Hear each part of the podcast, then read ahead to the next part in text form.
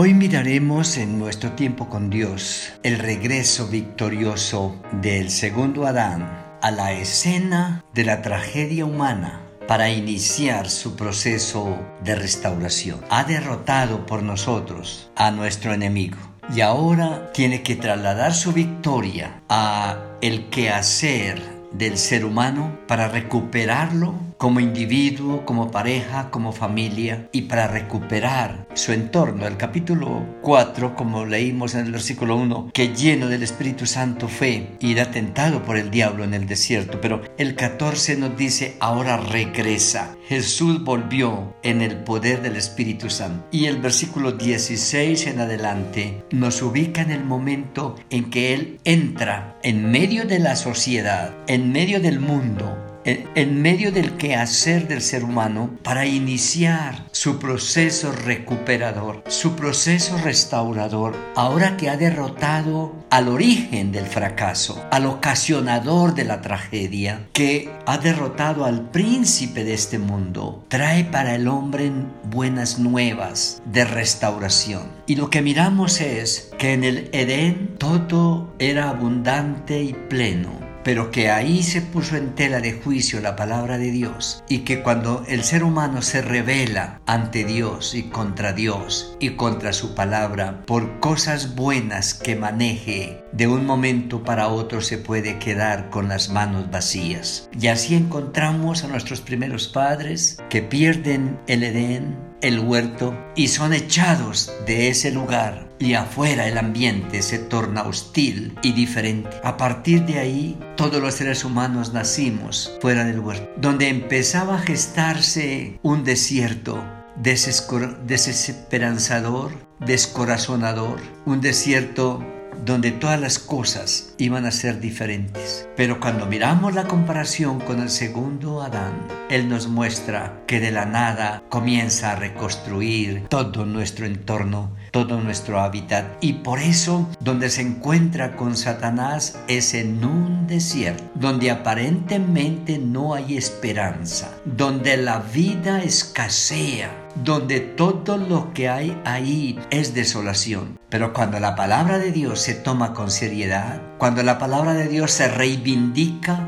cuando la palabra de Dios es abrazada por el corazón humano, por desértica que sea la situación, las circunstancias o la vida, de ahí empieza a reconstruirse todo lo que aparentemente ha producido ese desierto. Y nos encontramos entonces que todo lo que pasa en el desierto, donde Satanás ataca la palabra, ataca el carácter de Dios, ataca la unicidad de Dios, y donde Jesús el victorioso aparece a partir del versículo 16 en adelante, a donde dice que vino a la sinagoga en un día de reposo y ahí comienza tomando las escrituras, leyendo las escrituras, presentando el contenido restaurador que presentan las escrituras, de alguna manera la respuesta a Satanás está aquí. Lo que Satanás quería oír en el desierto, lo oye diciendo, escrito está. Y a partir de ahora lo que Dios dice empezará a tomar forma. De nuevo lo que Dios dice se materializará. Y por eso,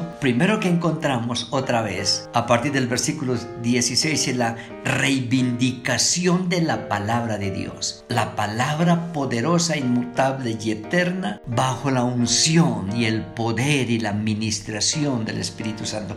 Por eso el Espíritu del Señor está sobre mí, versículo 18, para empezar a presentar la misma palabra que el ser humano había rechazado, para presentar la misma palabra que Satanás continuamente está atacando, para presentar la misma palabra que ha sido puesta en tela de juicio, para poner la palabra en su lugar y decir, a partir de ahora hay buenas noticias, hay buenas noticias y comienza mostrando que una vez la palabra de Dios la recibimos como un mensaje nuevo, como noticias nuevas, como evangelio, que es lo que traduce las buenas nuevas. El segundo aspecto que Satanás había atacado, que es el carácter de Dios, también es reivindicado, porque él estaba diciendo, si Dios es Dios, ¿por qué no hace tal cosa? Y él aquí está diciendo, Dios, que promete en su palabra, cumplirá sus dichos, como haciendo que la palabra se convierta en realidad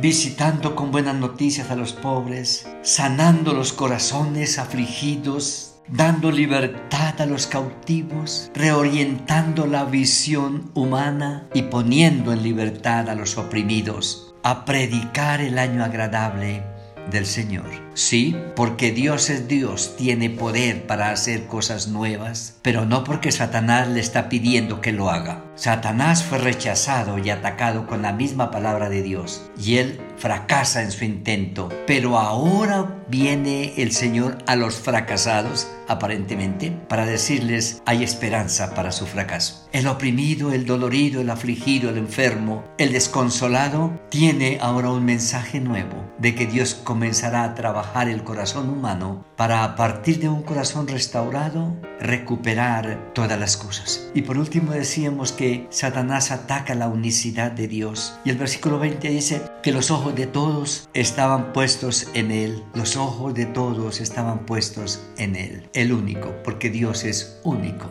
Y cuando Él habla anteriormente, dice el Espíritu de Dios está sobre mí. ¿Quién está hablando? El Hijo. ¿De quién está hablando? Del Espíritu Santo que está en Él para darle poder. Y el Señor, su Padre, le ha dado autoridad para traer buenas noticias al corazón afligido. Así que comienza otra vez a construir la base. El nuevo Adán victorioso. La reivindicación de la palabra de Dios. La transformación de esa palabra en hechos reales y concretos y la otra vez el, la unicidad de Dios presentada como el único Dios, Padre, Hijo y Espíritu Santo, digno de suprema adoración, digno de suprema alabanza, como le dijo a Satanás, al Señor tu Dios adorarás y a Él solo servirás. Y por eso comienza a decir, ahora se ha cumplido esa palabra entre ustedes, versículo 21. Quiere decir que esa palabra está a merced de nosotros, de ustedes y de mí, que esa palabra es verdad para usted, que esa palabra es verdad para mí. Y tengo que apropiarme de esa palabra y obedecerla y creerla para que se materialice en mi vida, en mi familia, en mi cotidianidad